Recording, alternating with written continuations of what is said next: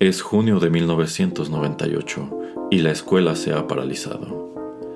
Las clases se suspendieron de súbito y alumnos y profesores se amontonan en los salones que cuentan con televisión, pues la selección mexicana está por jugar contra Corea del Sur en la Copa Mundial que se disputa en Francia.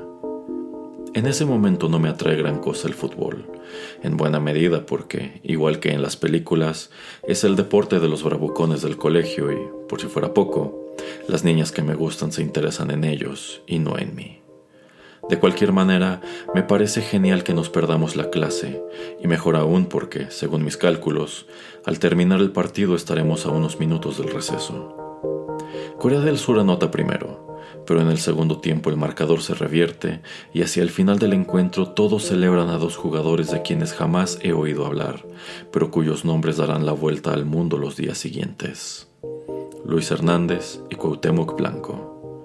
Al terminar el partido pienso que aquello no estuvo mal, y aunque seguiré atento a los resúmenes de Televisa por las noches, eso no bastará para que me enganche con el deporte como sí hicieron otros compañeros, quienes incluso lloraron cuando Alemania puso fin a las aspiraciones de México, allá en Francia.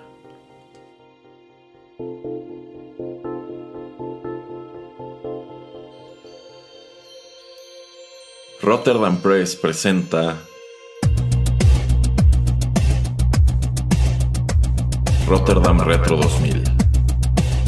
Un ameno recorrido por la nostalgia. Con las actuaciones estelares de Erasmo Bertz Neumann y Señor Geek. Comenzamos.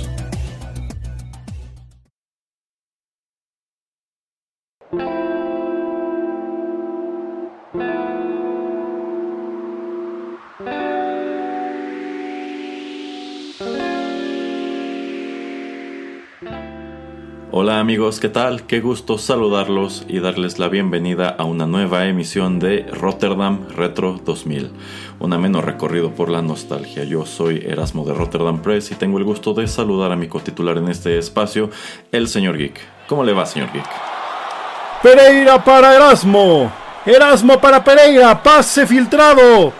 El señor Geek toma el balón y la vuela, la vuela, la vuela, la vuela, la vuela. 48 0 Rotterdam Press contra Saint Kitts Nevis. Nunca habíamos visto que Rotterdam Press lograra un marcador tan cerrado en un partido de fútbol.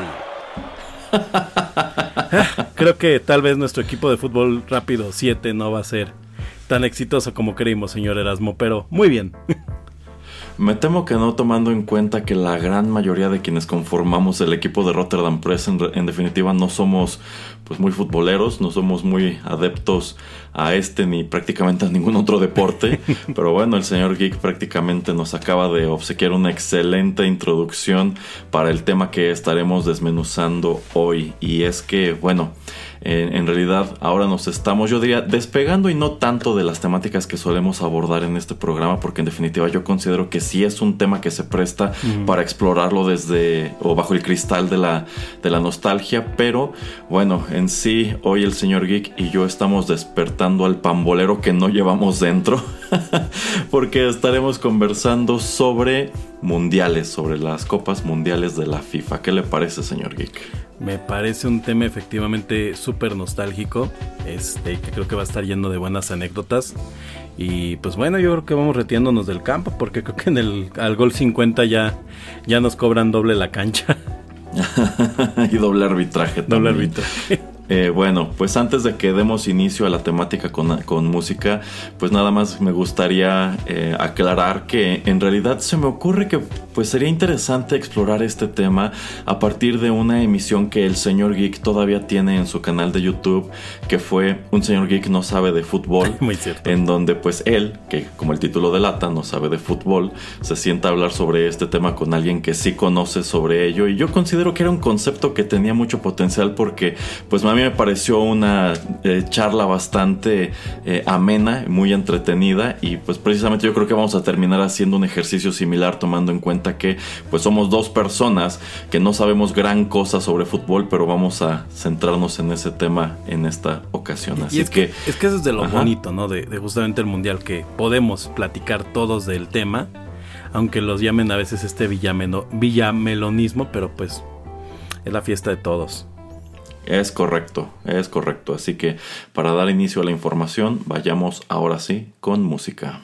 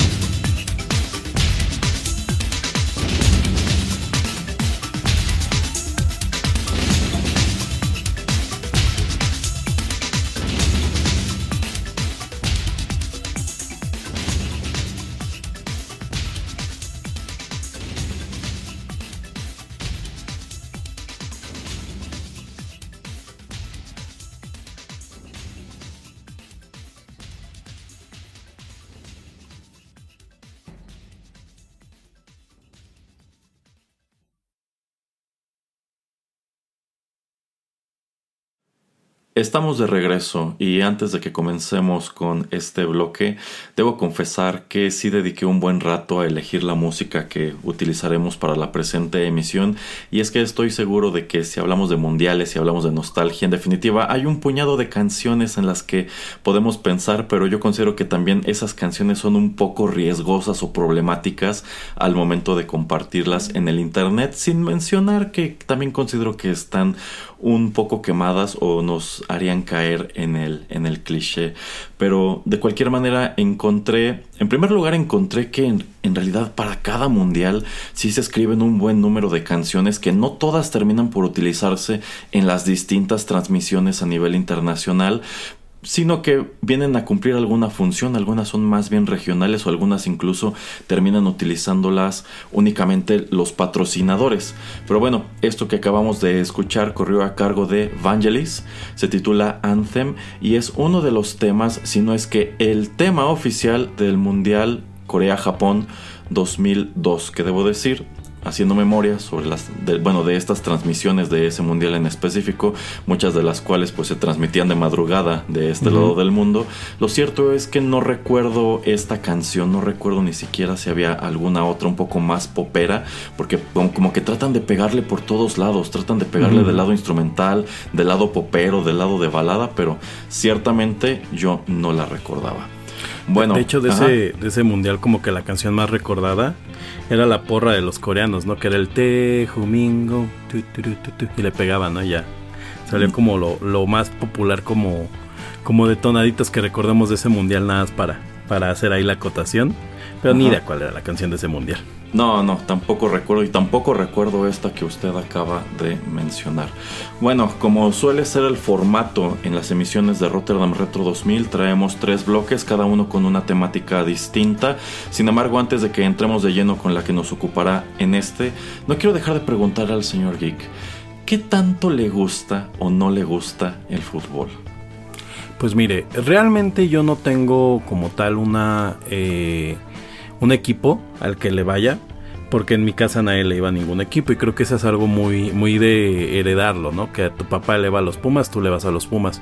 Pero curiosamente, eh, tras eh, este partido famoso de México con Holanda, en donde empatan a dos goles, como que entiendo esta emoción del mundial y se volvió una especie de relación tóxica que empiezo a generar con la, con la selección mexicana y la verdad es que sí, soy como, no diría fan, pero soy un buen seguidor de la selección que sufre y se enoja con ellos y que además mundial tras mundial eh, desde ahí para adelante eh, empiezo como a tener cierta emoción por qué va a pasar con ellos aunque siempre la verdad es que es muy muy este muy contenida no y más por ejemplo en esto o sea siempre es como de saber pues, qué pasa pero con esta ilusión del, del quinto partido, ¿no? Como este documental que, que se llama, ¿no? Ilusión Nacional.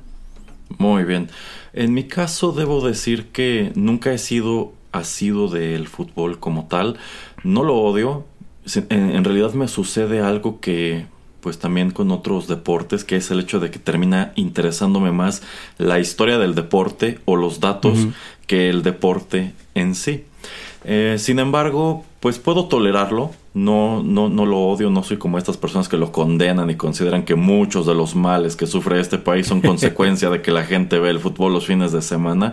Si me invitan a verlo, puedo hacerlo. De hecho, eh, he visto pues distintos partidos de los mundiales, también en este, algunos juegos de, la, de, los, de las Olimpiadas junto con el señor Pereira y me divierto y me emociono y pues al menos yo lo veo como una oportunidad de compartir algo diferente con mi amigo, ¿no? Entonces pues paso un buen rato pero así por voluntad propia, que yo vea anunciado algún partido de la selección y diga, quiero verlo, o quiero ver algún partido de, las ligas europeas o algo así por el estilo.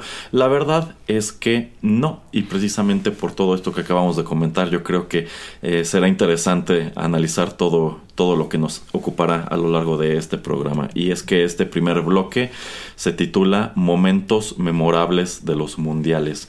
Y si usted está de acuerdo, señor Geek, quiero que construyamos nuestra conversación a partir de los comentarios que nos hacen llegar pues nuestros panelistas, nuestros incondicionales de Rotterdam Retro 2000, que siempre tienen cosas interesantes, cosas que se prestan mucho para el debate en estas distintas emisiones. Y quiero que comencemos, y de ahí nos vamos a soltar, con, un, con el comentario que nos hace llegar Sergio Vázquez, quien menciona que para él un gran momento en la historia de México en los mundiales es cuando Chicharito Hernández y Cuauhtémoc, Cuauhtémoc Blanco supongo, le anotaron gol a Francia en el Mundial de 2012, Corea-Japón. ¿Usted se acuerda de esto?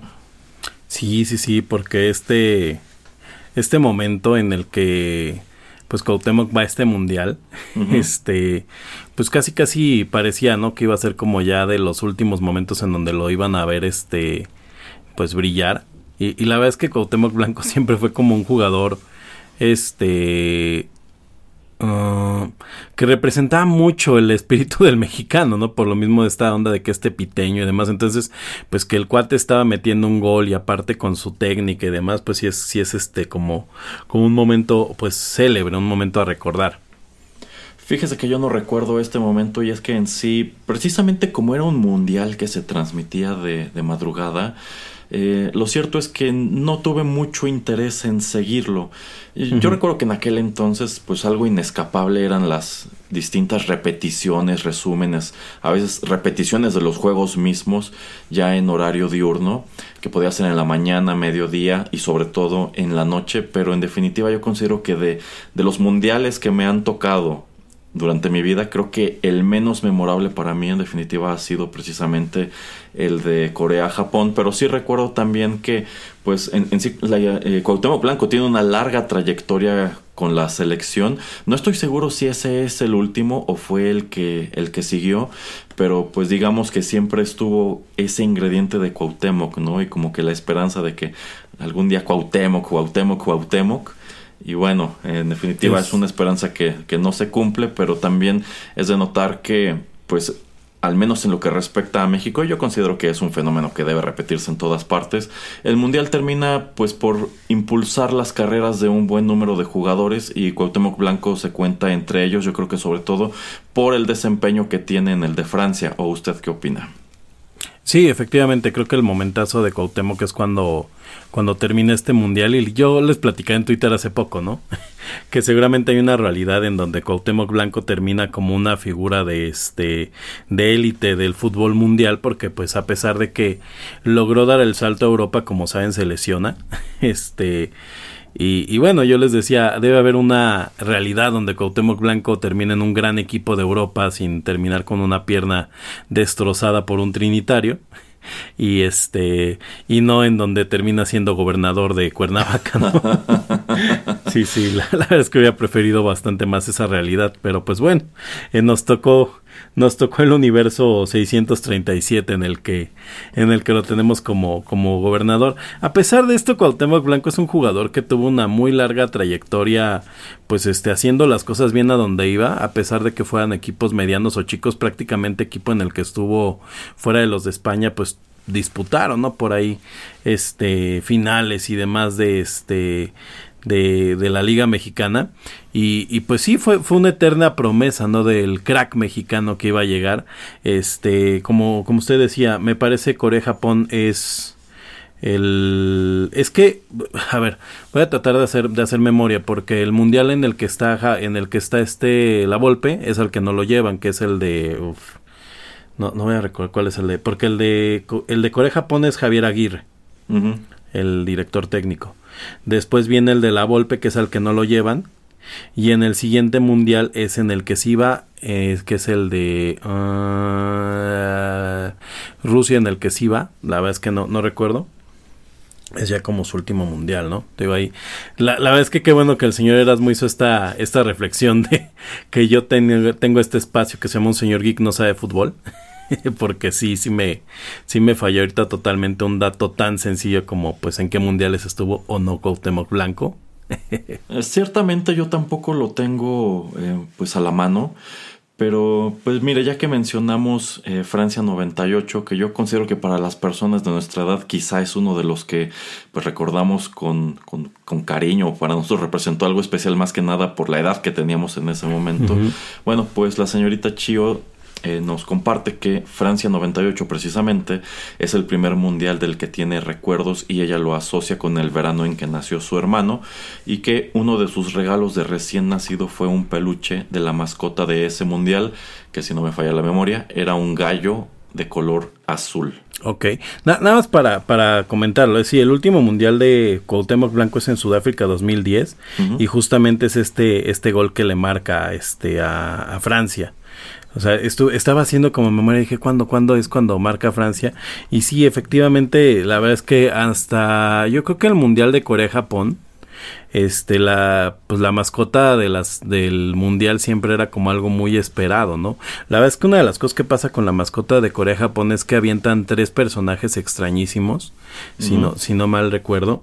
Y, y pues la verdad es que todos esperamos algo super kawaii no así como el hijo de Hello Kitty y avientan cualquier cosa no y ya de ahí para adelante empezaron a hacer cada cada mundial cosas más extrañas. No digo, anteriormente esto creo que en Italia habían tenido una mascota que era como una especie de eh, cubos 3D. Eh, que era un personaje, pero antes de eso pues siempre las mascotas pues daban este tipo de merchandise, ¿no? Que eran como el peluche y demás y pues yo por ejemplo, como la señorita Chido recuerda de estos personajes, yo recuerdo mucho a el perrito este de Estados Unidos que se hacía como una mascota muy muy amable, muy agradable. Y, y, pues justamente Francia 98 a este a, este a este gallo que tenía, ¿no? Que la verdad no me voy a acordar cómo se llama, creo que se llamaba Futix.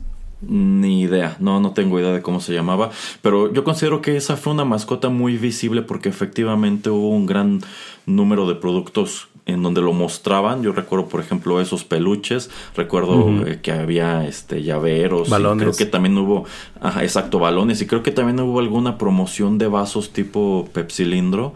Pero sí, yo siento que esta cuestión de comercializar a la mascota se ha perdido un poco. Tanto así que en realidad no recuerdo a las mascotas, por ejemplo, de Sudáfrica o de Rusia. Y más o, la menos. de Qatar, que es un trapo. Exacto, más o menos tengo presente a la, a la de Qatar que yo le veo más forma como de fantasma. sí, sí, como Gasparín. Exacto, pero yo, por ejemplo, o sea, tenemos en puerta ese mundial y en ningún lado he visto mercancía que tenga la imagen de este personaje como sucedió con el gallo de Francia y como sucedió con el perro de Estados Unidos en 1994, que coincido totalmente. Yo creo que tenía un diseño pues bastante atractivo porque parecía netamente un personaje salido de alguna caricatura de Dick Entertainment o una cosa, una cosa así. Y, y, si bien, si bien no es este parte del mundial, este creo que este tema de las tradiciones de las mascotas, por ejemplo, y que sean peluchables casi casi empieza o se pone muy fuerte con este con Kobe no que es la que era la mascota Ah, de, claro, de los Juegos claro. Olímpicos de, de España no Eh, que era sí, este como zorrito sí. Ajá. Eh, no recuerdo si era un zorro, pero es que Kobe tuvo incluso su propia caricatura. caricatura. La- yo, yo recuerdo que la daban en el 5, no era, no era muy buena y, y creo que en, es- en, en nuestro doblaje tenía la, la misma voz, si no de Bart, de Goku, aunque estoy casi seguro que era la misma voz, de, Bart Simpson. Ahí, ahí sí le debo totalmente. Pero lo que sí recuerdo, por ejemplo, de hablando de mascotas de los mundiales, ahorita que ya tocó la señorita Chio, pues es por ejemplo esta mascota de Alemania, ¿no? Que es en este león, que es un animatrónico, tamaño persona. Y, empiezan a, a comercializar los peluches y todo, pero como que no fue como tan... Como que no pegó porque realmente era como el peluche gigante. Eh, pero no tenía como esta versión como de caricatura, ¿no? Yo me acuerdo que tenía como sus cápsulas el león en donde Eh, hablaba y me jugaba. Ajá. Fíjese que ese león tiene una historia interesante porque en sí creo que todo el Merck allá en Alemania de este león lo, lo, hizo una empresa que se dedica precisamente a fabricar pues muñecos de, de, fel- de felpa o de peluche llamada Nisi y tengo entendido que hicieron tantos de estos y no se vendieron que por allí tuvieron severos problemas económicos y no, no, no, no estoy muy seguro cómo haya terminado esa historia pero pues creo que es una empresa que termina totalmente arrepentida de haber licenciado este a este personaje del cual la verdad no me acordaba. Es más a- ahora que usted lo mencionó volví a buscar su imagen. Y es que eh, creo que es un diseño netamente feo porque si estamos diciendo que el perro del mundial de Estados Unidos era muy caricaturesco este parece una botarga mal hecha con unas Como- de programas de- raras, eh, no, no, no es atractivo. Lo, incluso lo veo y digo, se ve barato. Y sabe, de hecho es una tradición esta de las mascotas caricaturescas que aparentemente hasta donde se empieza como en México. Porque en México, pues primero hacen a este, a este chi, bueno, este niño, ¿no? Que era como un niño, este, con el sombrero mexicano en el primer mundial. Y en el segundo, pues ya hacen al, al más famoso, que es este, eh, hijo, me va a fallar el nombre, que es un chile, pero ¿cómo se llama? No, no se llama Ni Pique, idea. ¿verdad? No, no tengo ni idea.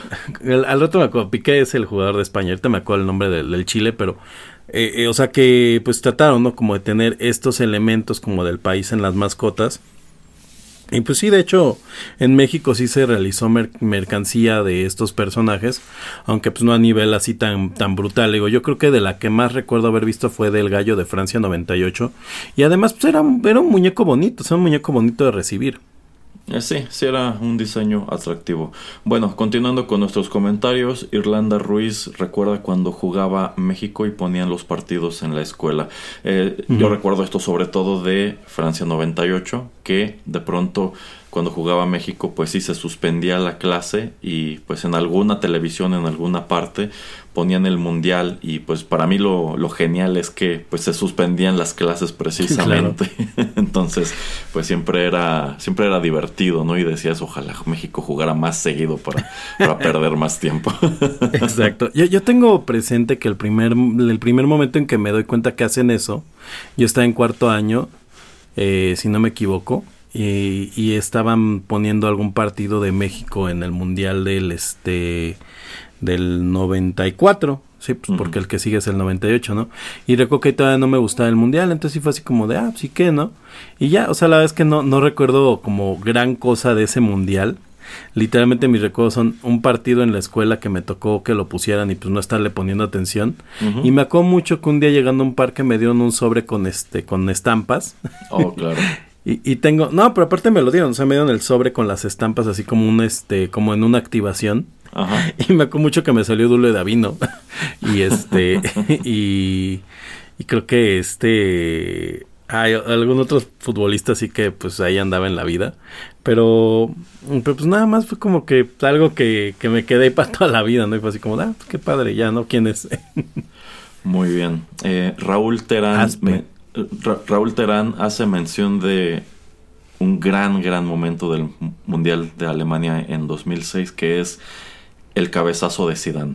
Un momento irreal salido de la nada. Eh, recuerdo que pues parte de la familia se reunió en casa de un tío a ver precisamente esa final y pues fue algo que nadie vio venir el momento y, para colmo era el último partido de Zinedine Zidane precisamente con la selección francesa y pues prácticamente es su despedida porque esto ocurre ya hacia el final del encuentro cuando él le da este cabezazo a un jugador del equipo contrario y es expulsado en el acto y pues bueno digamos que lo que todo mundo recordó de esa final, pues fue este momento lamentable y no tanto algún, algún otro momento del partido, ¿no?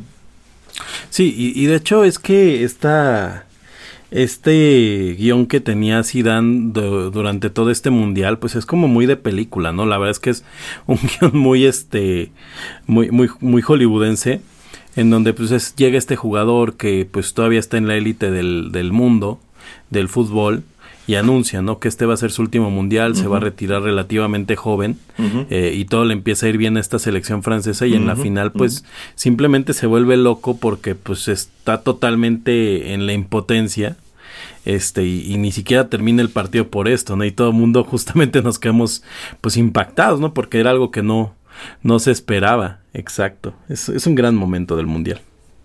Correcto. Eh, a continuación, Víctor Hugo Espino menciona que para él fue muy satisfactorio cuando Brasil perdió la Copa del Mundo contra Francia en 1998 y también que a su hermano y a él les dio varicela ese, bueno, en esa temporada y por eso pudieron ver todo ese mundial en la televisión y que él lloró demasiado cuando ganó Francia porque apoyaba a esta selección. E, eso es interesante, ¿no? Porque, por ejemplo, algo que yo les digo es que mi mal amor de la selección mexicana, pues mucha gente le da mucha risa, ¿no? Porque es bueno, ¿por qué le vas a México? Y le digo, pues porque soy mexicano, aquí nací, ¿no? Pues, o sea, yo, ¿cómo le puedo ir a Dinamarca, Croacia, Brasil o a Francia si, pues no, no tengo ni así ni un gramito de esta, de esta sangre? Pero sé que hay mucha gente que sí agarra como su gallo eh, y, de verdad viven como si fueran este ahí nativos de, Francia, como, como este, este, este chico, ¿no? Que, dice yo casi lloro, no, yo lloré. dices, bueno, pues está padre, qué padre que lo puedas vivir. Eh, sí, de hecho recuerdo que también otra final a la que me toca, este, pues asistir, eh, bueno, en bueno, verla en algún lugar, este, fue precisamente, y no me voy a acordar de qué mundial fue esto, pero una que jugaron Alemania y Argentina, y pues el lugar estaba, estaba lleno. Y pues, es el de Alemania, creo, justamente. No, no tengo idea, no, no tengo idea. No, esto debió ser después, este, pero bueno, recuerdo que las emociones en todos estaban a flor de piel, cuando pues en realidad de los presentes yo creo que absolutamente nadie tenía ninguna relación con los equipos que estaban jugando. Si acaso considero que era más probable que la tuvieran con, con Argentina. Y pues eh, fue, fue muy, fue, fue de notar que cuando Argentina pierde el encuentro, pues tú veías a estas personas llorando y rasgándose las camisetas y súper desconsolados. Y yo me quedé pensando, creo que esto no es para tanto. Exacto. Sí, me ha, pasado. Por cierto, es el Mundial de Brasil, es la, final, la final del Mundial de Brasil. Oh, en donde pues, recetan a Brasil con, con este famosísimo otro gran momento de los mundiales, que es que 8-0 les meten, creo, ¿no? No que, tengo que idea. sale este señor llorando con la copa y todo, sí, sí, sí, que hasta se la regala, ¿no? Me parece a los alemanes, o sea, les, les da así una, la copa que traía en la mano porque está, está desconsolado este señor de bigote que iba pues a todos los juegos de Brasil, todo juego donde fuera y en, en donde fuera del mundo iba. Creo que eran el señor y la esposa, después ya nada más es el señor. Bueno, no, creo que, creo que es el señor y la esposa es otra selección. Eh, no voy a recordar cuál. Pero bueno. Sí, son ese tipo de cosas interesantes o curiosas que suelen desprenderse de, de los mundiales, pero sí recuerdo que eh, pues Brasil era uno de los grandes favoritos porque estaba jugando en casa y en ese mundial en Claro. específico tuvieron un desempeño bastante pues lamentable en el cual se señaló que pues a pesar de que traían un equipo conformado por estrellas como suele ser el caso de la selección brasileña lo cierto es que estas estrellas en realidad nunca nunca brillan gran cosa como parte de su de su selección y pues más que nada da a notar que en realidad, y bueno, yo considero que este es un mal que se replica en un gran número de equipos, México entre ellos, que normalmente esos jugadores que se elevan o que adquieren mucho estatus o que se elevan como, como celebridades, en los mundiales no suelen hacer gran cosa. Y allí tenemos el caso eh, de Ronaldinho, ya tenemos el caso de Cristiano Ronaldo, tenemos el caso de, de Messi, que tú pensarías, bueno, pues teniendo a estos grandes jugadores, estos equipos, fácilmente tendrían que abrirse paso por la Copa del Mundo. Y no, en algunos casos incluso, pues se va el mundial sin que anoten siquiera un gol.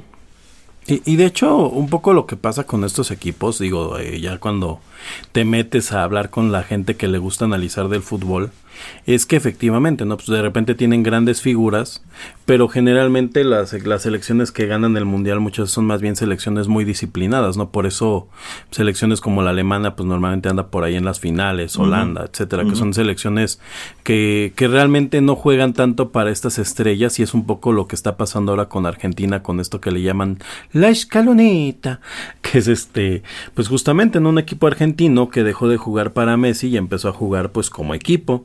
Entonces, eh, un gran momento muy recordado de este funcionamiento en los equipos es este cuando Grecia gana la, este, la Euro. Pues era un equipo limitadísimo con estrellas casi nulas pero que pues era súper disciplinado, ¿no? Entonces si uno faltaba en su marca, el otro regresaba a la marca y demás y con eso ganaban y es lo que decían en esta, en este, en esta, este, Eurocopa, ¿no? En esta, este, eh, bueno, esta- en esta Eurocopa que ese era el futuro para el fútbol porque justamente pues ya había dejado de vivir de estas individualidades y pues que desafortunadamente también se volvía un, un deporte muy aburrido ya lo ya lo presentaron en los Simpsons en algún momento los gringos odian el fútbol porque pues en, mientras que en un partido americano hay 47, 50 pases y tacleadas y goles y no sé qué tanto. Digo, yo no sé mucho de fútbol americano. Este, pues en el partido de fútbol puede terminarse 0-0, ¿no? Eh, exacto, es un deporte en donde los marcadores suelen ser limitados. Hablar de un 2-0, 3-0 es hablar de una, de una goliza. Y a un equipo que logra anotar quizá 3, 4, 5 goles durante un partido es porque algo hizo muy bien y es un caso eh, sobresaliente. Bueno, para terminar este bloque, el señor Pereira hace mención también de un dato muy interesante y es el hecho de que en Francia 1998 Croacia gana el tercer lugar siendo una nación independiente por apenas seis años. De hecho, sí recuerdo que pues muy pronto se perfilan como uno de los, de los grandes favoritos. Y pues igual siendo un equipo pequeño, un equipo que prácticamente no tenía estrellas, pues se abre paso, avanza, queda en, en tercer lugar y demuestra que pues son un gran equipo. Y también recuerdo que el jugador de esta selección que destaca en el 98 y creo que de allí es de donde hace carrera más, bueno, hace como tal su carrera como futbolista, era el capitán Davor Zucker.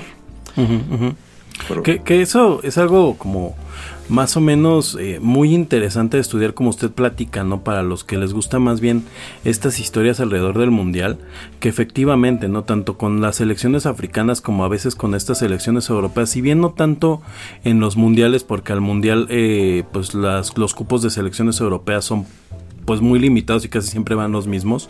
Al menos en las eliminatorias, de repente hay unas historias pues que son como esta historia de Jamaica bajo, cero casi casi. Claro. De equipos chiquitititos, exacto, que de repente pues terminan pegándole a los grandes. Y yo quería destacar uno que en estas fechas eh, resulta que tienen un community manager en Twitter pues que es bastante troll, que es la, la selección de San Marino, si no me equivoco, que es una, una ciudad ahí perdida de Europa en la vida y es el último lugar de clasificación de este de todas las selecciones del mundial bueno, no del mundial, o sea, de todas las selecciones FIFA, ¿no? Entonces a México cuando le empieza a ir muy mal ahora en este proceso, el San Marino los empieza a retar y le dice, vamos a jugar un partido para, para este, para definir quién es el peor de todo el, de todo el mundo, ¿no? Porque es una selección que, ajá, creo que ha ganado un partido en toda su historia, pero porque es un país que es algo así como Tlanepantra, ¿no? O sea, de tamaño. De, de hecho, hay gente que se ha dedicado a hacer este, este análisis de la, de la selección mexicana en donde dicen, bueno, si fuéramos como Europa, cuántos países podríamos sacar en los estados.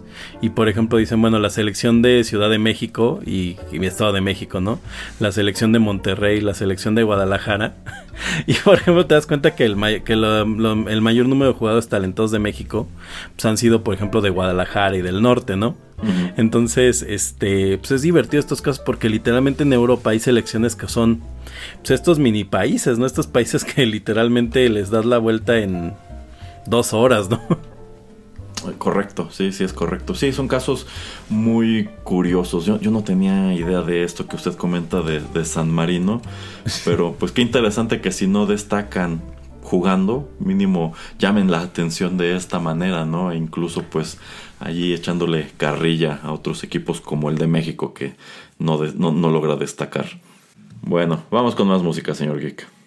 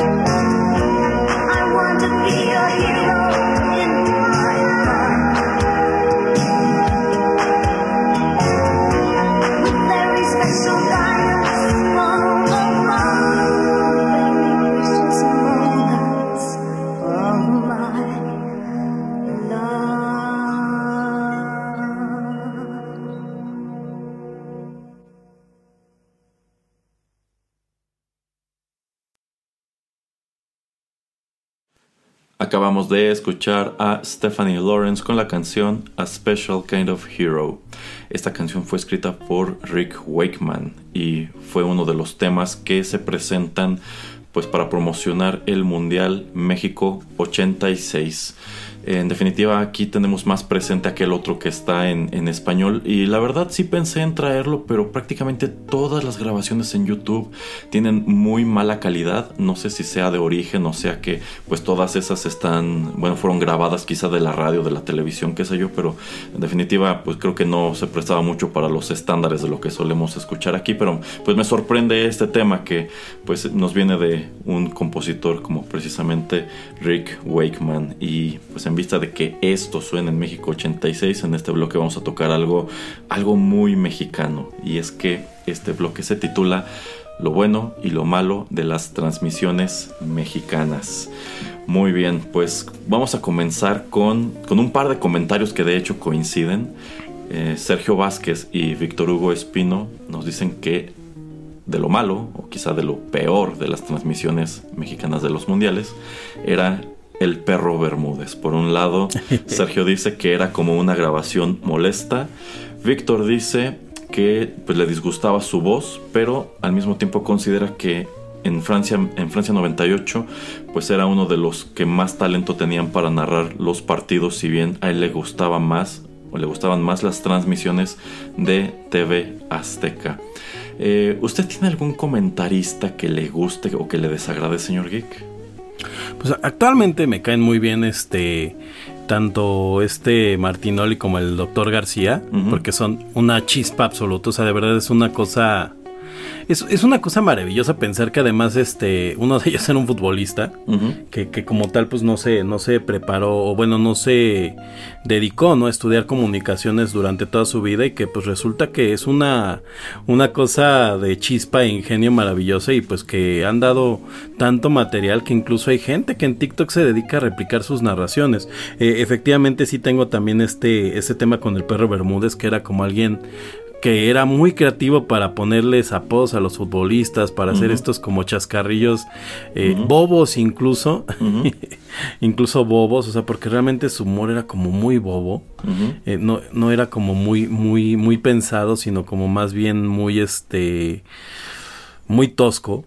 Y además tenía como este, este tono peculiar, ¿no? Que era, la llego, que, que era así, y de hecho, sí, ¿no? Hasta si le, haces la, la, imitación suena como un ladrillo que de ahí salió de perro.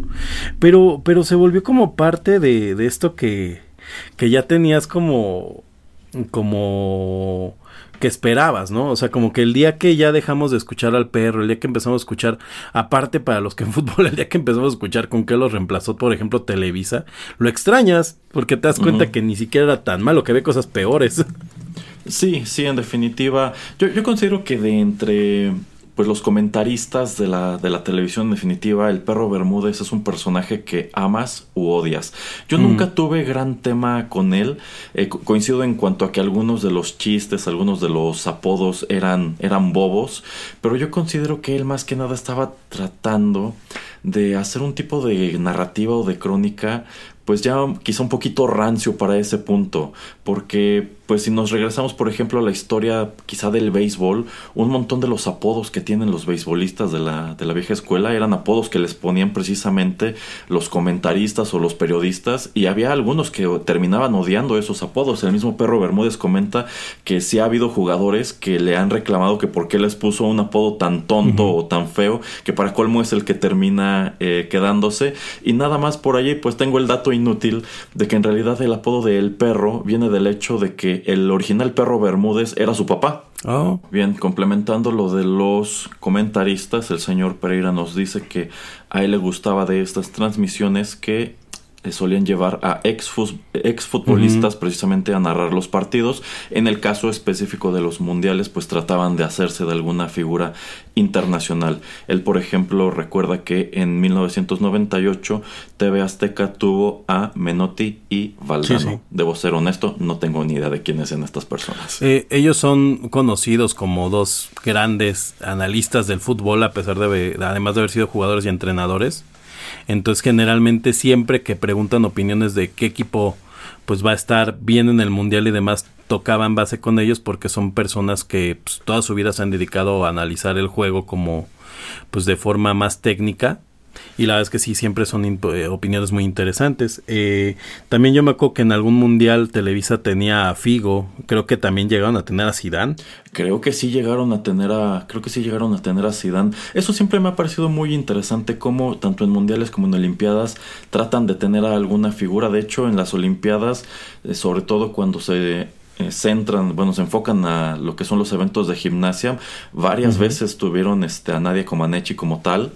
Eh, oh, y dices, pues, ¿cuánto les pagan, no? Porque tú piensas que son figuras que podrían estar comentando o narrando en Estados Unidos o en Europa y terminan en un país como, como México. Y bueno, eso nos da una noción de cuánto solían gastar estas empresas en su transmisión del mundial. Y, eso pues habla mucho precisamente por qué llega este tema a los Rotterdam Retro 2000. ¿eh? Efectivamente, o sea, entre más han ido pasando los años, cada vez vemos que los presupuestos se han ido volviendo medianamente más modestos. Por ejemplo, honestamente yo no, yo ya no veo mucho la tele, ¿no? Eh, pero los pocos ratitos que me ha tocado tocar la televisión en estos últimos meses, yo me acuerdo que antes ya un mes del Mundial 2, todo el tiempo uh, comercial que pasaran estaban presentando pues su como su parrilla de gente que iba a viajar con ellos al mundial a hacer las diferentes actividades que iban a tener no desde precisamente estas estrellas que iban a hablar eh, estos comediantes que pues, ya espero que toquemos ya más adelante el tema que para mí es como bien importante este hasta hasta pues gente incluso famosos que no necesariamente estaban relacionados. Por ejemplo una que tal vez venga por ahí en los comentarios una de las personas que a mí me parece muy agradable la labor que hace es esta eh, Montserrat Olivier, que que cuando van a, olimpiadas y a mundiales, este, y Inés Sainz también hace algo similar, pues presentan como información relacionada al país, ¿no? Entonces, pues de repente que en Japón te llevaban a este, pues no sé, a ver a Kijabara, que de repente en Rusia pues te llevan a la Plaza Roja de Moscú y te platican la historia. Entonces creo que es algo muy padre que hacían las televisoras antes, que era, y bueno, todavía lo siguen haciendo, pero como que ya no tiene este gran impacto que tenía antes, porque antes pues todos teníamos que ver la tele, eh, en donde, pues justamente, ¿no? O el mundial no solamente era ver los partidos, sino que conocer la historia del país, conocer este, pues más a detalle lo que íbamos, en dónde estábamos, ¿no? Eh, coincido totalmente en cuanto que esos eran espacios genuinamente interesantes. Eh, el de Montserrat Oliver, la verdad, nunca me llamó la atención porque en sí, pues a mí no me pasa a esa señora para nada. Pero, por ejemplo, ya que estamos entrando en ello, la señorita, Chio, la señorita Chio nos dice que para ella era mejor la emisión de TV Azteca por los sketches de Andrés Bustamante. Por favor, ya está esperando esto. En, el caso de Televisa le gustaban las cápsulas muy parecidas a las que usted acaba de comentar, que hacía Carla Iberia Sánchez sobre el país en donde se llevaban a cabo, ya fueran los mundiales o las olimpiadas, y que le gustaban las crónicas de Alberto Lati, quien de hecho ya no está en Televisa sino en Fox. Y aquí hay algo muy importante.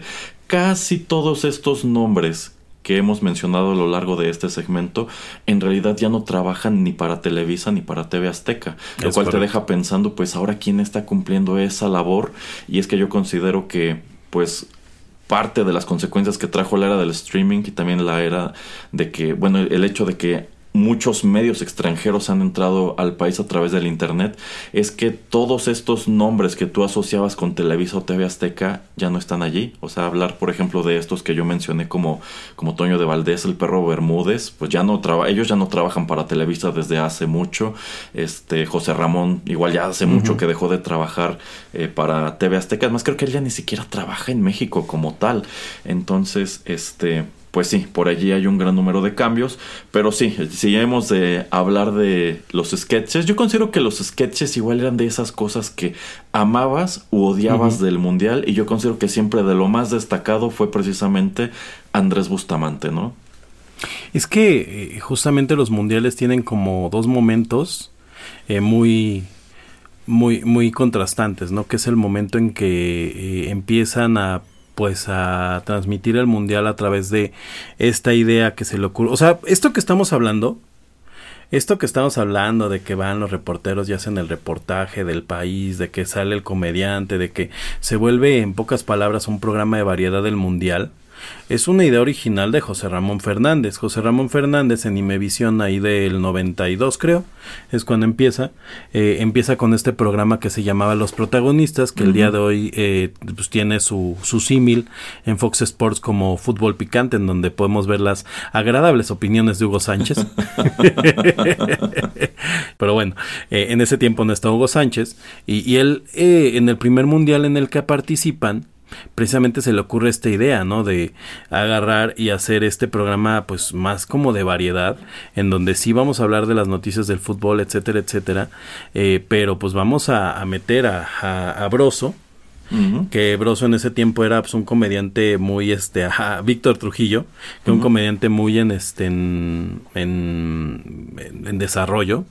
Y Andrés Bustamante no que la historia de Andrés Bustamante es interesantísima. Resulta que Andrés Bustamante era un estudiante de José Ramón Fernández que era que era una pila que era una chispa increíble y no sé en qué punto de la vida a José Ramón Fernández se le ocurre, oye, te voy a invitar a la tele antes de, antes de estar, de volverse un boom con Ponchito, con Andrés, este, con José Ramón, tuvo un programa por ahí en Canal 11 eh, de los cuentos del espejo, pero la realidad es que Andrés Bustamante no es exactamente una persona que se hiciera famosa por un programa de televisión en especial en el que él saliera como Andrés Bustamante presenta, la comedia Andrés Bustamante. Realmente Andrés Bustamante es una persona que hacía comedia durante los, los mundiales, las Olimpiadas. Si no me equivoco, ahora en las Olimpiadas estuvo apareciendo precisamente haciendo sketches, pero en una en una plataforma de, de, Claro Video, de Telmex, una cosa así, y aparentemente lo retransmitían en algunos canales, o sea, era, había como mucha desorganización. Hablando de organización, bueno, pues ya, este, ya escuchamos algunas opiniones que mencionan que les parecía superior precisamente la, la transmisión de TV Azteca y es algo que pues también eh, me ha tocado escuchar que comenten quienes trabajaban para Televisa, por ejemplo, una entrevista con precisamente eh, Toño de Valdés y creo que también Pepe Segarra, ellos comentaban que pues siempre se quedaban muy sorprendidos de la logística y el profesionalismo que tenía eh, TV Azteca y que al parecer pues quien estaba llevando a cabo todo eso tenía un poco más de pues de sentido común e interés en pues como tal acaparar la información de los, de los mundiales cuando en Televisa de pronto dejaban pasar un número de cosas porque tenía que entrar, por ejemplo, el sketch de Adal Ramones, el sketch de Eugenio Derbez y, eh, sí, sí, este y demás y que pues a ellos les parecía como como pues comentaristas o reporteros de deportes algo muy frustrante de que su empresa parecía tener más interés en vender a estos personajes que como tal en lo que era pues el contenido del mundial o el contenido eh, deportivo. Que, nada más, me, gustaría no dejar este tema, ¿no? Que nada más, por ejemplo, una de las cosas que pasaban con estos sketches eh, de... Bueno, quería, quería comentar dos temas para cerrar esto de los comediantes. Una de las cosas que pasaban con estos sketches de eh, Eugenio Derbez y bueno, yo ni siquiera me acuerdo de lo que hizo Adal Ramones en los mundiales porque fue malísimo. Me acuerdo un poquito más de por ahí haber visto a Derbez haciendo una dupla con Omar Chaparro que fue un poco más digna.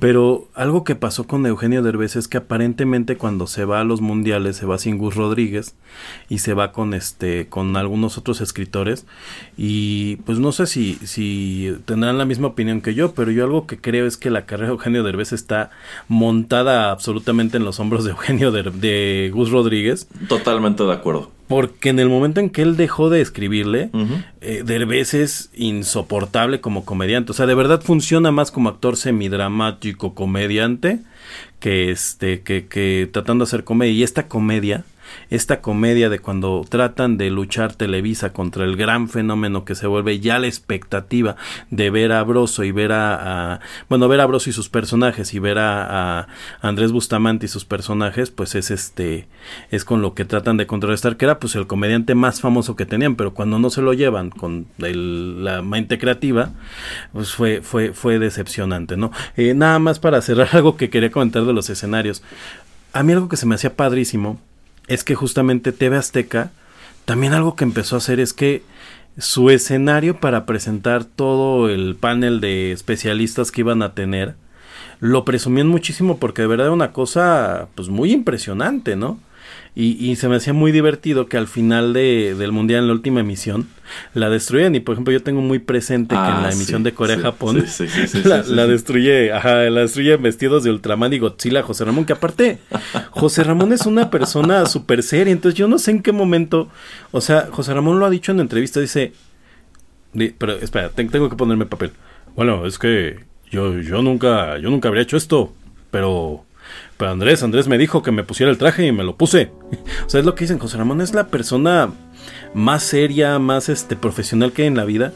Y Andrés Bustamante es una persona tan convincente que le pudo poner un traje de, de, de Ultraman que lo golpeaba cuando llega como el hooligan, o sea, lo agarraba a golpes, lo aventaba, o sea, y, y es lo que todo el mundo decía, nosotros, o sea, los comentaristas que estaban con José Ramón decían, nosotros no podíamos como orden así directa de José Ramón meternos con él, ¿no? O sea, cuando José Ramón dice, se acabó, se acaba, ¿no?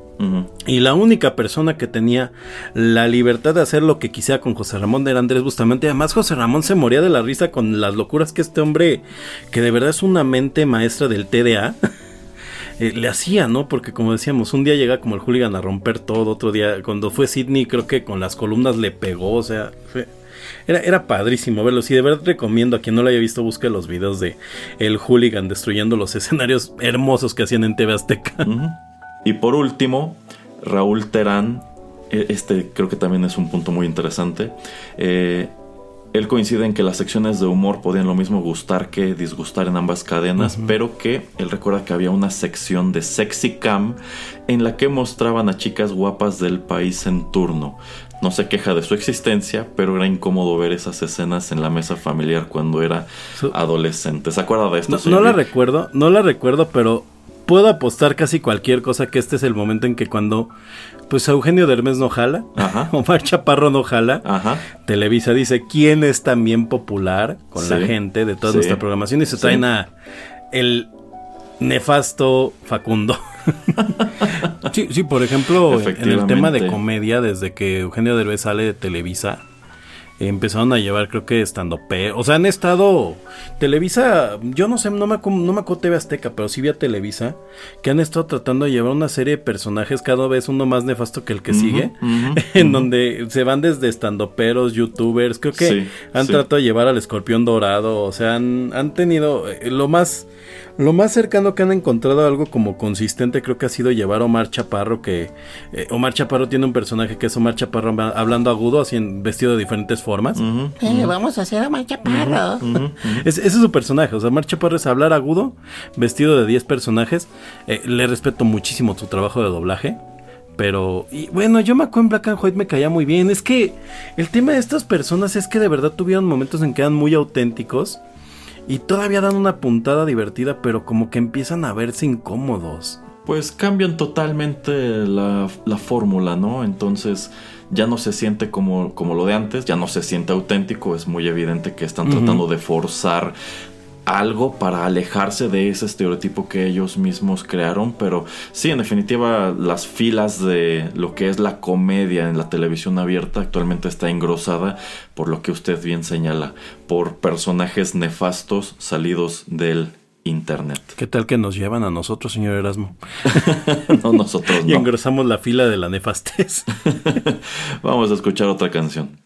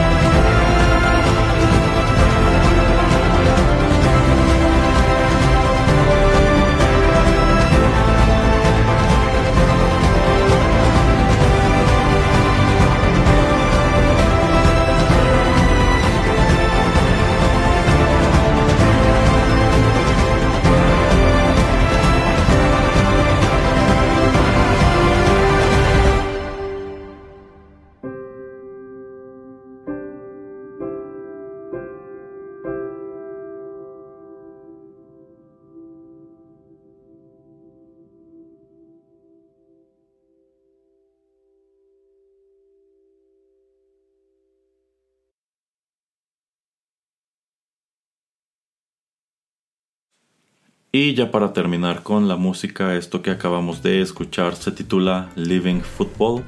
Esto es composición de Hans Zimmer y Lorne Balfe y cualquiera hubiera pensado que Hans Zimmer escribiría algo para el Mundial de Alemania, pero no, en realidad este es el tema de la Copa del Mundo 2018 que tuvo lugar en Rusia antes de que el mundo entero se soltara a odiar y cancelar a Rusia. Bien, en este segmento el señor Geek y yo estaremos charlando sobre algo, pues algo también muy mexicano y es que este bloque se titula Momentos frustrantes de la selección mexicana, los cuales por supuesto los hay de sobra y no sé qué opina el señor Geek, pero yo siempre he considerado que México, para ser un país al que le gusta tanto el fútbol y que se emociona tanto con el fútbol y que se desvive por la selección en los mundiales y en sus distintos eventos, pues la verdad es que México es un país que no destaca en fútbol. ¿Por qué? Pues porque en realidad en los mundiales siempre tiene el mismo desempeño más bien mediocre. En algunos otros eventos sí logra brillar, como por ejemplo pues, la Copa América. Pero de ahí en fuera no, no, yo no, nunca... ni la Copa América. Ya no. Ah, ah, bueno, ya no. Antes Copa sí, ya Oro. no. Bueno, eh, pero Ya no nos invitan a la América. Mire, bueno, pero sí, yo a mí siempre me ha parecido muy llamativo cómo México parece, a mí me recuerda mucho a Happy Gilmore, cómo él estaba necio en ser un jugador de Mm. hockey cuando era bueno para el golf. Exactamente así está México. México tiene deportistas que destacan en un montón de cosas, pero no les pone atención porque todos están vueltos locos y están obsesionados con, con querer que México destaque en el fútbol. Yo, yo le decía antes de que entramos a esta, a esta cápsula que el, el primer momento frustrante de la selección mexicana es irle a México.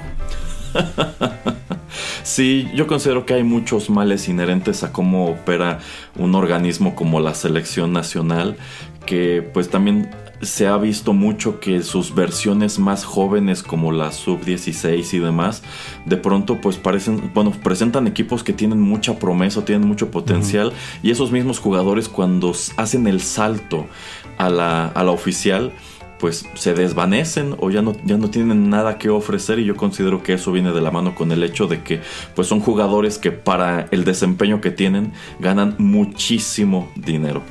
Pero bueno, eh, vamos a comenzar con eh, lo que nos come- con el comentario que nos hace llegar Sergio Vázquez, quien dice que para él un gran momento frustrante de la selección mexicana fue la derrota contra Estados Unidos en Claro. Corea, Japón.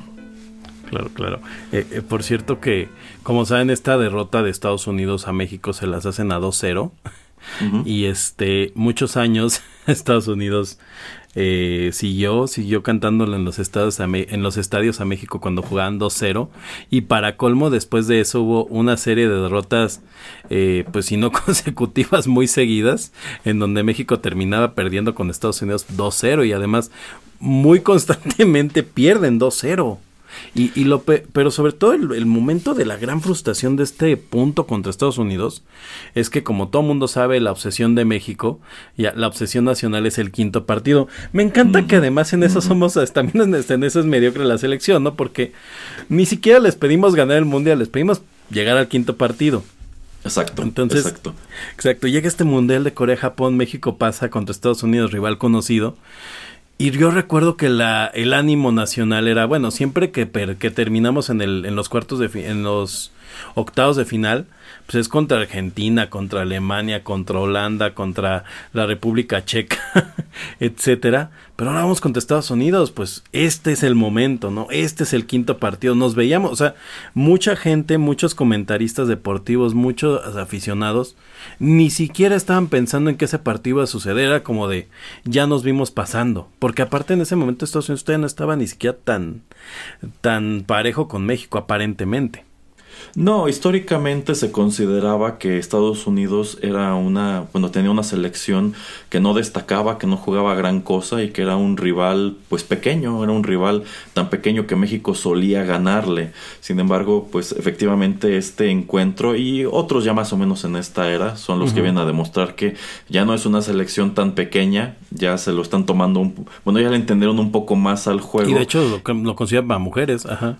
Bueno, lo consideran como un- un- una versión extraña o no tan interesante de lo que nosotros conocemos como el fútbol americano, pero allá sí hay deportes que son muchísimo más llamativos como ese, como el béisbol, como el baloncesto, y en realidad pues solamente son un puñado de anormales los que son como entusiastas como tal de, del fútbol y efectivamente como que consideran que el talento de Estados Unidos para el fútbol está en las ligas femeniles, ¿no? En las selecciones femeniles, que dicho sea de y además son... Eh, pues México también ha tenido este versiones de la selección femenil que ha hecho cosas muy interesantes y nunca le han prestado atención y no se transmiten sus partidos y juegan este en estadios vacíos y demás. y además este los equipos femeniles de México a las jugadas les pagan cosas ridículas, como de dos mil ah, pesos por el... o sea, de dos mil pesos quincenales, o sea, de verdad es impresionante, ni siquiera lo que gana un cajero del Oxxo. Este, no, de hecho Estados Unidos a nivel femenil creo que es potencia, o sea, literalmente es potencia, es el equipo a vencer en mundiales, ya han ganado mundiales, este, mayor en este, en femenil y demás, y son, son unas bestias del, del fútbol por lo mismo, o sea, porque eh, el tema de Estados Unidos es que ellos consideran que el deporte de los hombres pues es americano porque se golpean, se pegan y demás, y pues el fútbol efectivamente es un deporte que pues, no tiene contacto. Y, si lo hacen, pues los jugadores ruedan como Neymar que llega hasta Pachuca rodando, ¿no? Oiga, quiero, quiero hacer un tema del partido de México contra Estados Unidos de ese mundial. Que pues la historia después cuando nos sentamos a verla es de... Eh, en México la televisión nos vendía que México era el gigante de la CONCACAF como le llaman, ¿no? Con, sí. que bueno, cuando eres gigante de enanos, pues no eres un gigante, pero en fin, este, pero cuando nos enfrenta, cuando los enfrentan a Estados Unidos, o sea, lo que no se ponen a ver es que la mitad de la plantilla de Estados Unidos jugaba en equipos europeos de primer nivel y como titulares, mientras que en México apenas empezaban a jugar en algunos equipos europeos y la verdad es que muchos eran suplentes. Y hay que tomar en cuenta que históricamente a los jugadores que están en equipos europeos muchas veces no les interesa formar parte de la, de la selección y, se nota, o sea, se nota que los hacen jugar muy a la fuerza y que ellos preferirían estar jugando en Europa que aquí o con la selección. Este, y bueno, es parte de lo que yo considero le pega, aunado a esos intereses que usted comenta, como recuerdo que eh, creo que en el Mundial de eh, creo que en el Mundial de África o en el de Brasil, por ahí había un, un, portero muy popular en aquel entonces que estaba jugando precisamente en Europa y que se lo llevaron al Mundial prácticamente a que calentara la banca y es que no lo dejaban jugar porque él tenía patrocinios, pues por ejemplo con Bimbo y como era el héroe de los niños, no podían darse el lujo de que le metieran gol o que perdiera porque los niños ya no lo iban a admirar y ya no iban a querer su sándwich con ese pan y cosas así. Dices que es absurdo.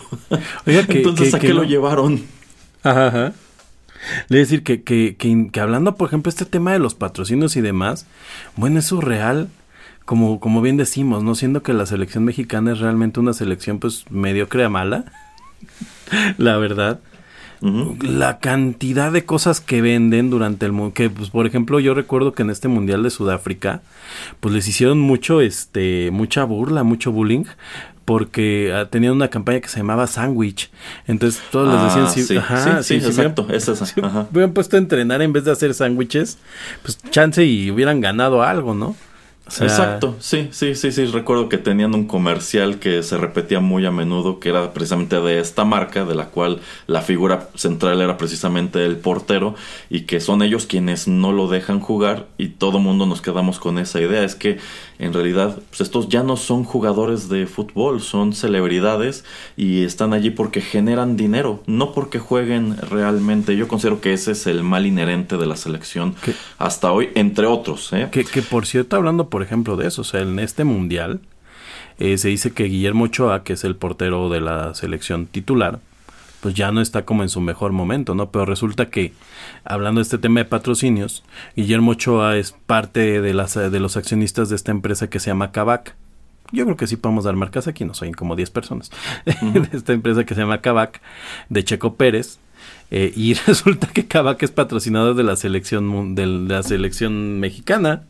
Entonces, Guillermo Ochoa esté o no esté en condiciones, juegue o no juegue, este, se rompa o no se rompa una pierna, ahora sí tiene que jugar porque pues también es parte de su, de su chamba y eso es, pues como que algo que ni siquiera debería de poder pasar, ¿no? O sea, ¿cómo va a ser que un jugador de la selección también es este inversionista de la misma, ¿no? o sea, ¿cómo hay esta legalidad, ¿no? Y de repente vienen este tipo de, de llamados extraños que estamos teniendo ahorita en donde dice, oye, este cuate lleva lesionado un año y lo quieres llamar a fuerza, ¿no? ¿Por qué? ¿Qué, qué, qué hace? ¿Qué vende? Exacto, sí, sí es todo un tema. Bueno, ya mencionamos lo del quinto partido, que es algo que nos comentó la señorita Chio, que es frustrante nunca llegar al quinto partido.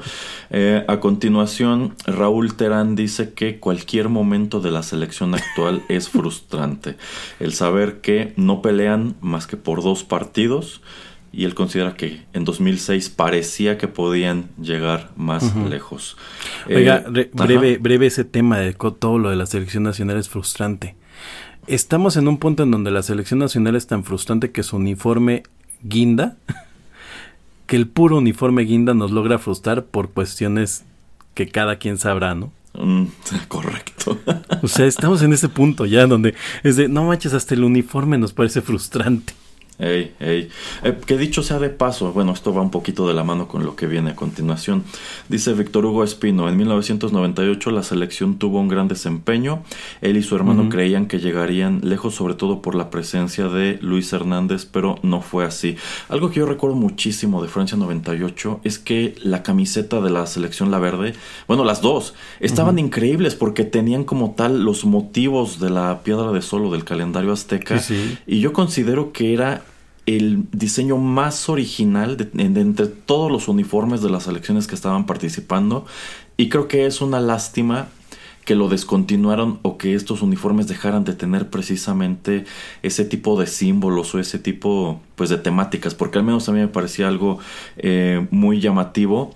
Y pues Víctor acaba de mencionar algo muy importante que fue pues cómo se cómo precisamente en Francia 98 tanto Cuauhtémoc Blanco como Luis Hernández se convierten en los grandes héroes de la selección porque pues dan un e, ellos dos llevaron prácticamente la participación de México en ese mundial. Eh, pero pues en su momento se comentó que tenían mucho potencial para hacer carrera fuera de México, para hacer carrera en Europa, pero lo cierto es que los dos terminan quedándose en México. Y yo pienso que eso... No, Cuauhtémoc sí se va, pero se lastima ah, la sí, Sí, pero termina regresando. porque ya no tiene pierna. pero yo considero que sí tenían como tal el potencial, pero yo creo que quizá el tema por el que terminan quedándose en México es porque los equipos de México pagan muy bien. A pesar de que, insisto, realmente no somos una potencia de fútbol, pues muchos de estos clubes de primera división les dan sueldos en dólares, incluso a quienes nada más tienen en banca, a quienes tienen como reemplazo y nunca juegan, pues lo cierto es que ganan muchísimo dinero, entonces quiero suponer que pues, para que se hayan quedado aquí este, teniendo el nivel que tenían es porque en definitiva les estaban pagando más aquí y también pues se ha dado el caso de que ha habido jugadores pues de renombre internacional como eh, Romario, como Ronaldinho, que terminan jugando pues muy obligados en México y también muy de malas, sencillamente porque les ofrecen un salario más competitivo que en Sudamérica o en Europa. Por cierto, nada más comentar, eh, Luis Hernández sí sale de México a jugar, se va al Boca Juniors, que es yo creo que de los poquísimos jugadores que han jugado en el Boca Juniors mexicano. Pero el tema con Luis Hernández es que Luis Hernández literalmente tuvo tres semanas de inspiración en su vida, que fue ese mundial. O sea, a pesar de que sí había sido un buen goleador en Necaxa, eh, no, no era pues algo, no era un crack, ¿no? Eh, pero en el mundial, no se, o sea, en el mundial se mueve, se pone en modo este ultra instinto y lo que le aventaban lo metía, ¿no? Y la verdad es que sí es impresionante. Eh, sí, efectivamente, la carrera posterior de Luis Hernández no es tan espectacular como la de como la de Cuauhtémoc Blanco y termina retirándose pues relativamente pronto. Pero cómo le eh, va en el TikTok. ah, bueno, sí, también eso es interesante, cómo logra convertirse o, cómo, logra estar otra vez en los reflectores a través de algo que no tiene absolutamente nada que ver con el, con, el fútbol. Eh, bueno, para terminar esta sección de los momentos frustrantes, pues este es el que todo mundo estaba esperando y nos lo hacen ah. llegar este, tanto Irlanda Ruiz como Lisette Villasana y también nuestro gran benefactor el Archiduque. No era penal. Gracias, señor Archiduque. sí, sí, en definitiva yo creo que fue un yo creo que este fue un momento de indignación nacional cuando pues efectivamente esta, esta selección ya este rumbo al quinto partido se topa con se topa con Holanda y estaban dando un buen juego y, y ahí seguía esa eterna esperanza y ya en, en los últimos minutos ocurre esta jugada en la cual pues este jugador holandés que tiene el muy apropiado apellido de Robben se tira se tira y pues el árbitro marca un penal eh, un, penal que termina anotando Holanda y que define el partido a favor de ellos. Pero en todas las repeticiones algo que constó es que efectivamente no era penal, no hubo contacto, este jugador mañosamente eh, se tiró y se salió con la suya. Al, día de hoy creo que trae una cuenta de Twitter, ¿no? Que sigue, que sigue contando los días desde que no era penal. No tengo idea. Sí, sí, sí, creo que así se llamaba, no era penal y cuenta tantos días desde que ya debemos de ir como en el como en 900, ¿no? Ya son dos años. Este, no sé si está en los comentarios, pero yo sí quería comentar uno de mis momentos también indignantes es este gol que hace Maxi Rodríguez a la selección mexicana, pues para irse a los tiempos extras. Eh, pero yo, yo siempre lo que cuento y lo que creo que todo mundo coincide en este punto es que el problema no fue el gol, el problema no fue el que te lo metiera Argentina, sino que era un jugador que en su vida había metido un gol. y aparte creo que lo mete desde muy lejos. Sí, sí, sí. Fue, hasta un gol medio espectacular. No, y espéreme, porque aparte una de las grandes cosas impresionantes de esto es que este a Maxi Rodríguez lo está cubriendo eh, este cuate que era el cuñado de la Volpe que se llevó así por amiguismo lo metió y, era y era no sí sí de la Volpe y lo, lo mete y él lo tiene que cubrir falla en la marca y mete un gol pues imposible y que pues prácticamente le da la calificación a Argentina. Digo, no es el gol que, que, lo califica realmente porque después meten el segundo, pero pues es el que rompe el partido, ¿no? Y, y, uno de los grandes problemas de México y por lo que nunca ha triunfado es este tema de mentalidad. Tú le haces un gol a Alemania y pasó en el Mundial en donde México le gana a Alemania que fue como, wow, ¿qué pasó aquí? este que pues Alemania si tú le metes un gol todo el partido te, te, te empuja, te empuja. Argentina también, o sea, estas grandes potencias cuando les metes un gol no sueltan, ¿no? Y, tiros que hacen y empiezan a botar en el palo y empiezan a, a, pegarse a la portería y de repente a los mexicanos cuando les meten estos goles inesperados ya ni siquiera los ves llegar, ¿no? O sea, se, se les cae totalmente el ánimo. Sí, sí, de hecho cuando le prestas atención ya a juegos de semifinales o cuartos de final y ves eh, pues el ímpetu que le imprimen en los últimos minutos o sobre todo cuando ya están desesperados porque necesitan empatar o necesitan darle la vuelta, dices, es que efectivamente la selección de México no tiene absolutamente nada que hacer en, estos niveles o en estos juegos porque nunca los ves jugar de esta manera.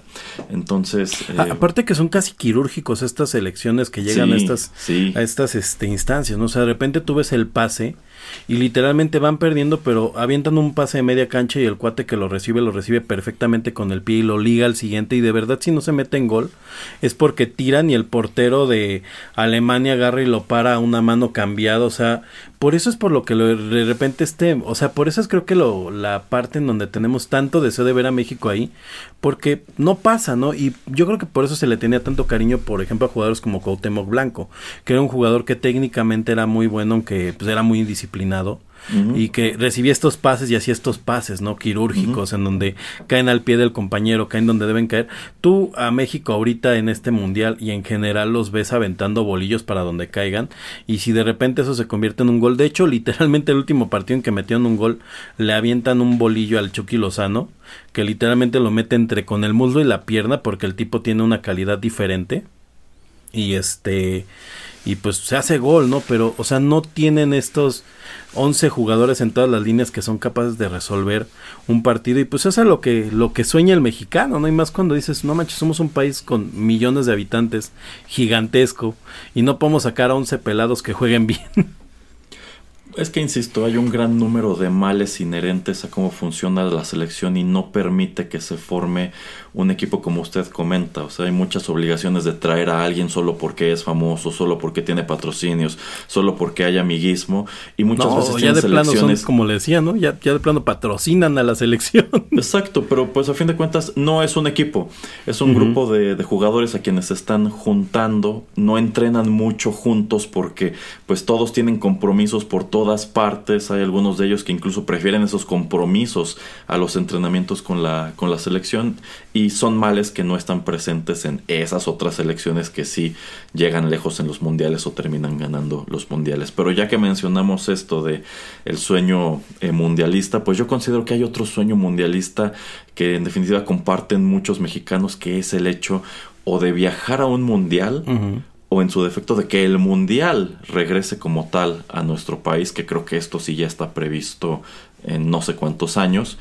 Eh, y se me ocurre precisamente, tomando en cuenta que esta edición de Qatar ha probado ser polémica por un gran número de frentes, pues se me ocurrió preguntar qué tan vigente está entre nuestros panelistas precisamente esto del sueño de viajar al mundial. Y la pregunta fue, si tuvieran la oportunidad de viajar a este en específico, al de Qatar, ¿lo harían? Sí, no y por qué. Y empezando de nuevo con Sergio Vázquez, él dice que a él no le gustaría asistir a este porque considera que hay muchas restricciones. Si fuera en alguna otra parte del mundo, en definitiva, sí le gustaría asistir a un mundial. Eh, ¿Cómo ves, señor Geek?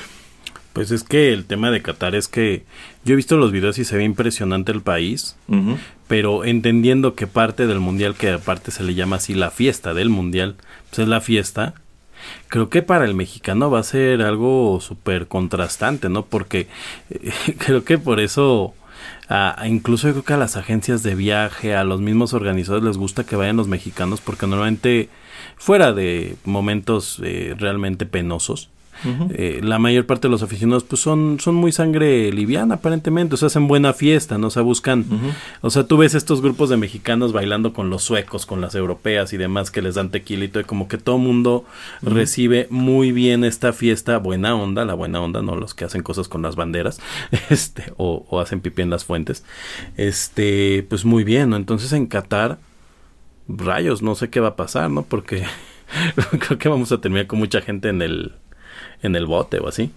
Sí, sí, tomando en cuenta esta literal lista de restricciones que se hizo pública, pues tomando en cuenta eso, que hay mucha gente que viaja precisamente buscando fiesta, buscando pasarla bien, pues están llegando a un país en donde las libertades civiles, no voy a decir están restringidas, sino que son diferentes. Eh, pues yo considero que para muchos será anticlimático, muchos terminarán metiéndose en problemas y quizá gente que, como Sergio, en otras circunstancias le gustaría asistir, pues al ver todas estas restricciones y demás, dice en definitiva no. Y en esto coincide la señorita Chio, quien dice que ella no asistiría al Mundial de Qatar porque no simpatiza con el régimen de este país y porque Ujú. como mujer no disfrutaría la experiencia como lo haría un hombre. En Sí, esto, claro, pues, o sea, va a ser un mundial totalmente la razón. para las mujeres. Eh, Irlanda Ruiz, en cambio, dice que a ella sí le gustaría visitar este país, no por el mundial, pero le gustaría conocerlo. Y es que, como usted señala, o sea, se ve, se ve increíble. Eh, pero que en lo, bueno, a ella en lo personal no le gusta ir a los estadios de fútbol, le da, le da flojera. Eh, coincide más o menos en lo mismo eh, el archiduque, dice que a él le gustaría conocer Qatar, pero no, no le interesaría gran cosa asistir al mundial. Eh, Bueno, fíjese que aparte, yo- aparte el que quiere conocer Qatar, si tiene propiedades ahí. Bueno, el, el- el archiduque tiene un gran número de propiedades en lo que es todo el mundo árabe, por así, por así decirlo, y pues amistades ya con estas eh, familias eh, reales de mucho tiempo. Pero bueno, Eh, fí- fíjese que tam- también algo que me he puesto a pensar es, pues, ¿por qué en un país como, como Qatar? Actualmente la FIFA tiene esta cuestión de que están moviendo el mundial entre los continentes como una especie de gesto de inclusión. De ahí que hayamos visto, por ejemplo, el de, el de Sudáfrica, que en su momento también fue muy polémico, pues porque no es un país que tenga una economía como la de otros que han recibido el mundial y porque tuvieron que construir un gran número de estadios, algunos de los cuales creo que actualmente están pues abandonados porque nada más los construyeron para eso y bueno, un, número de, polémicas. Y pues uno pensaría que es precisamente por eso que están llevando el mundial, insisto, al, al mundo árabe. Pero yo considero oh, que si lo hacen. no, yo considero que si lo hacen es porque saben que, este, que, este, que estos son países muy ricos. Y yo creo que sencillamente nunca se habían dado cuenta de ello. Y dijeron, bueno, pues esta es nuestra oportunidad de hacer crecer este negocio y de llevar este negocio a un lugar en donde hay gente con un poder adquisitivo brutal. Y pues queremos quedar bien con ellos, queremos su dinero, queremos que paguen los derechos de las transmisiones, queremos sus patrocinios etcétera, etcétera. Yo considero que el principal motivo por el cual están llevando el mundial a un lugar como este, sin haberse detenido a pensar en las restricciones para el turismo, en las restricciones para las mujeres y demás, pues fue sencillamente por eso, porque vieron el símbolo de exactamente vieron el símbolo de euros gigantesco de ese lado del, del mundo. O, la, la moneda, ¿no? Que usan en Qatar, quién sabe con qué pagan. No tengo idea con oro. Lingotes. bueno, hay que tomar en cuenta que yo considero que la gente que tiene dinero por allá, pues debe tener inversiones, pues no en la, no en su propia moneda, sino en, en euros o en su defecto en libras esterlinas. ¿Cree que tengan criptomonedas? Probablemente. Bueno, eh, a continuación Raúl Terán nos dice que en un principio él pensó que no, que no le gustaría asistir, pero cree que sería ideal para él, ya que no bebe alcohol, está casado y le caería muy bien un viaje al extranjero. En definitiva, esta cuestión del alcohol pues va a ser la más problemática.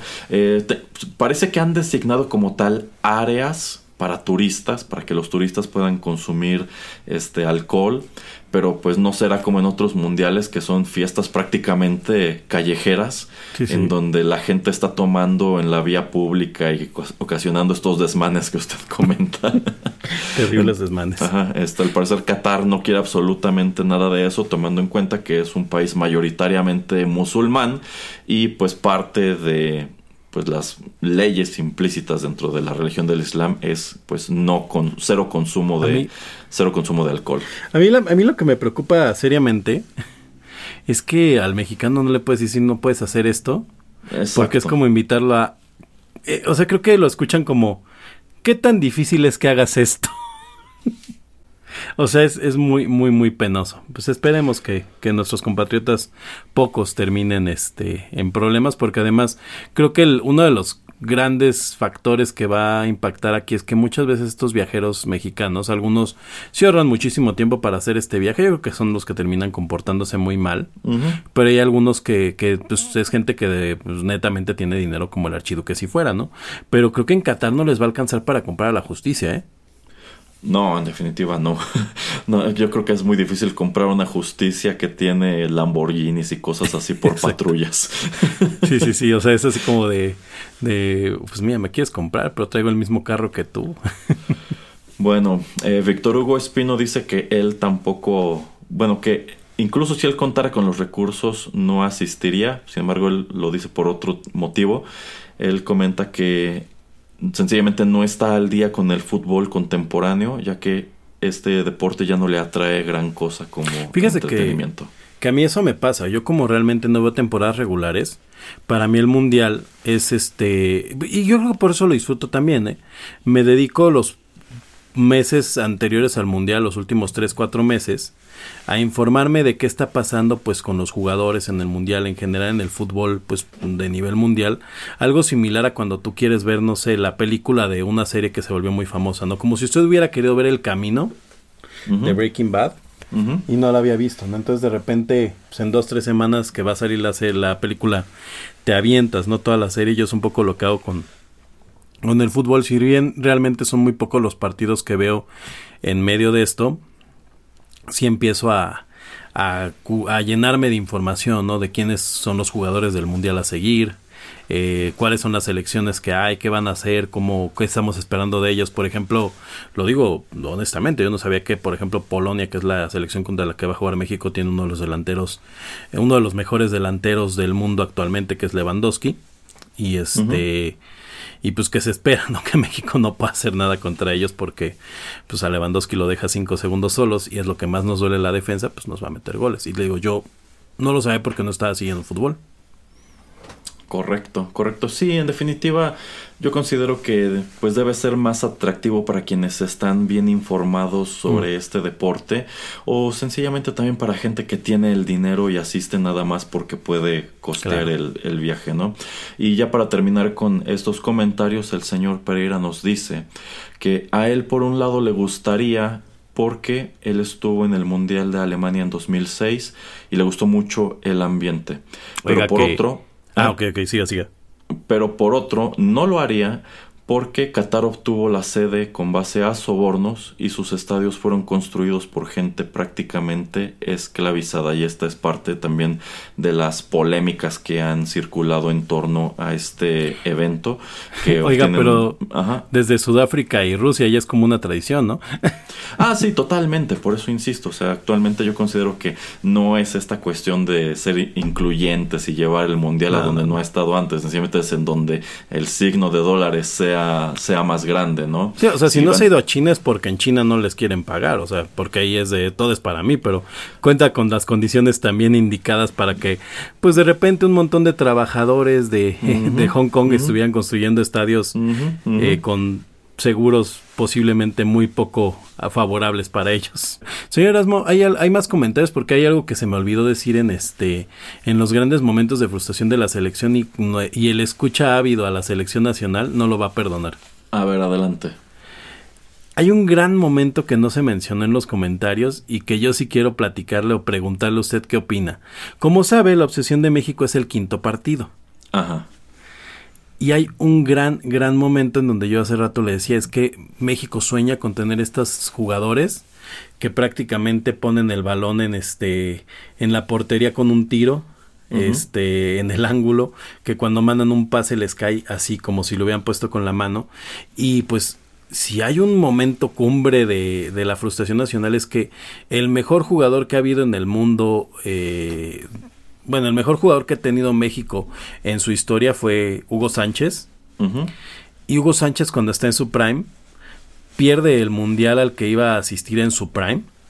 Este, por el tema de los cachirules, que es que alinearon jugadores este, que no tenían la edad que, que decían tener eh, como selecciones menores. Eh, entonces se pierde toda esa generación de jugadores con la que México soñaba que iba a, conquistar este campeonato y después en el siguiente mundial ya Hugo Sánchez pues a punto de retirarse ni siquiera lo meten en el último partido de cuartos de, final usted ¿qué, qué, qué opinión tendría sobre justamente pues esta esta esteta, este, este, esta estatua de la frustración nacional de tener al mejor jugador eh, goleador del, del, mundo en ese momento y ni siquiera haberlo podido usar. O sea, es casi irónico.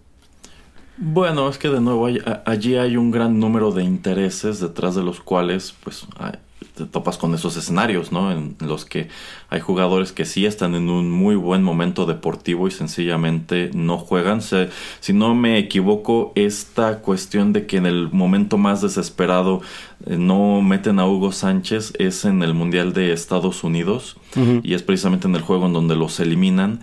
Eh, que precisamente el técnico pues parece querer desaprovecharlo intencionalmente y se ha manejado que pues quizá por allí había hecho enojar a alguien o algún problema personal tenían y por eso no lo pues no lo meten.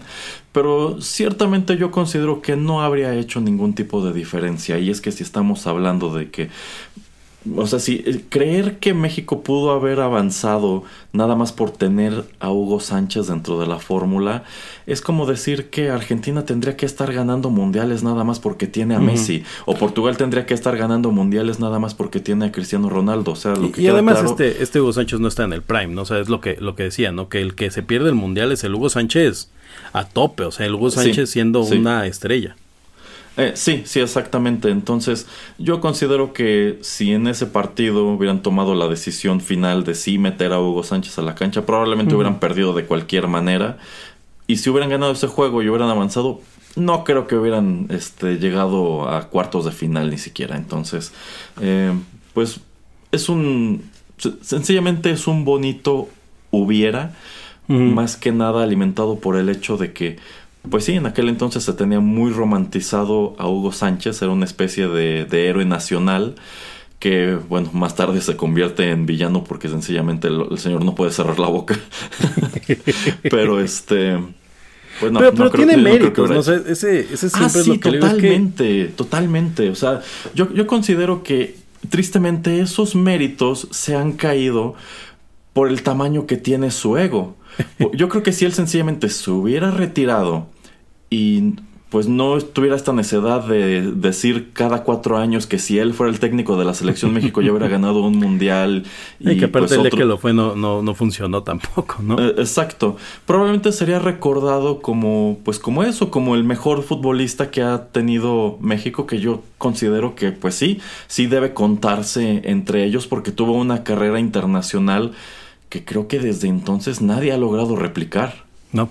No, no, no hay este, no hay un símil, ni lo, lo, más cercano que han estado y es un chiste pareciera, pero la verdad es que está ahí. Fue el Chicharito que también pues, es otro, va, a ser otro de estos casos de frustración que pues bueno, a pesar de que está jugando en la MLS, que es una liga muy, muy de segunda categoría, casi como la mexicana a la par, este, pues no va a cerrar su ciclo de mundiales. Eh, pues con este hubiera, ¿no? Porque era un jugador que cada mundial, así como lo hizo Cuauhtémoc Blanco, pues había eh, anotado. Eh, y pues era es el referente el día de hoy como goleador de la selección del jugador que más goles tiene eh, y pues no va a jugar, ¿no? Igual Carlos Vela, que él simplemente se retira por sí mismo.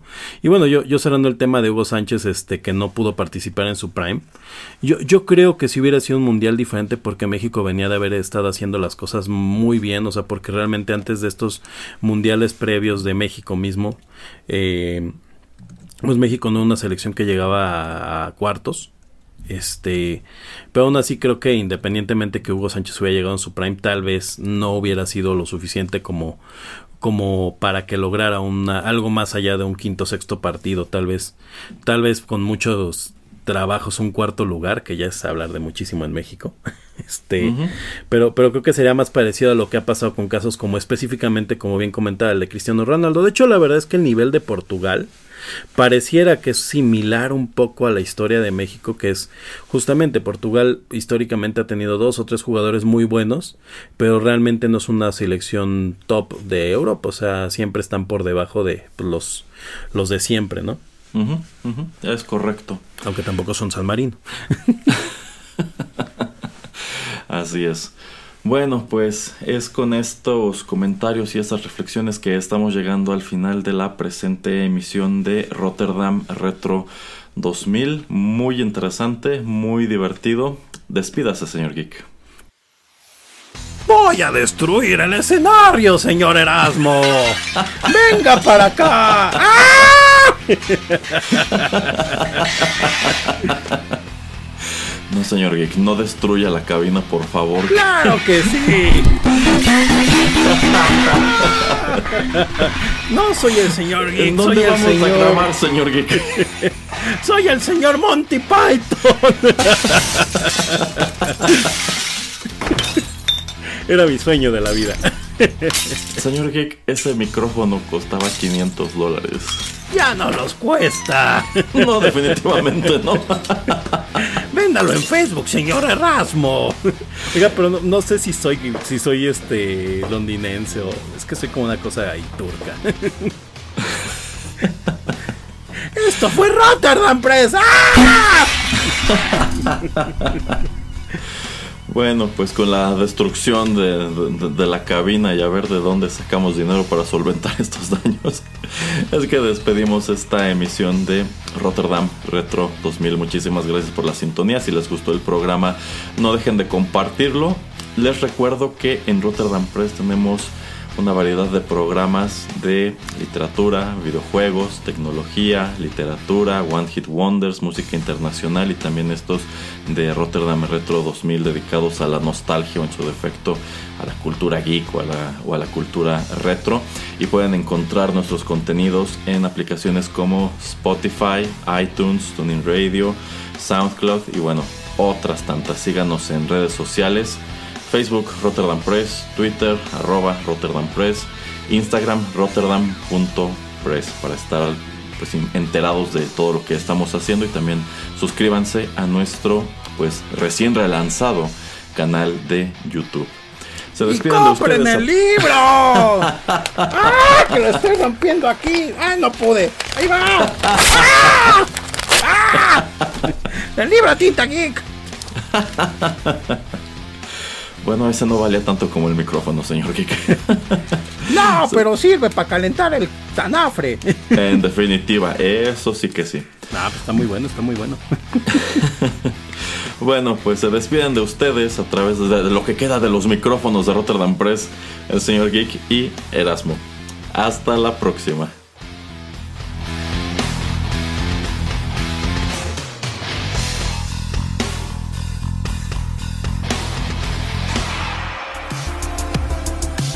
La aventura de hoy llegó a su fin.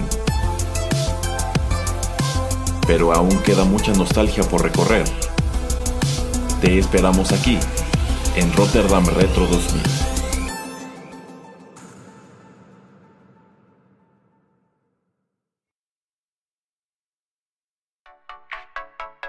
Estás escuchando Rotterdam Press. Radio como hecha en casa.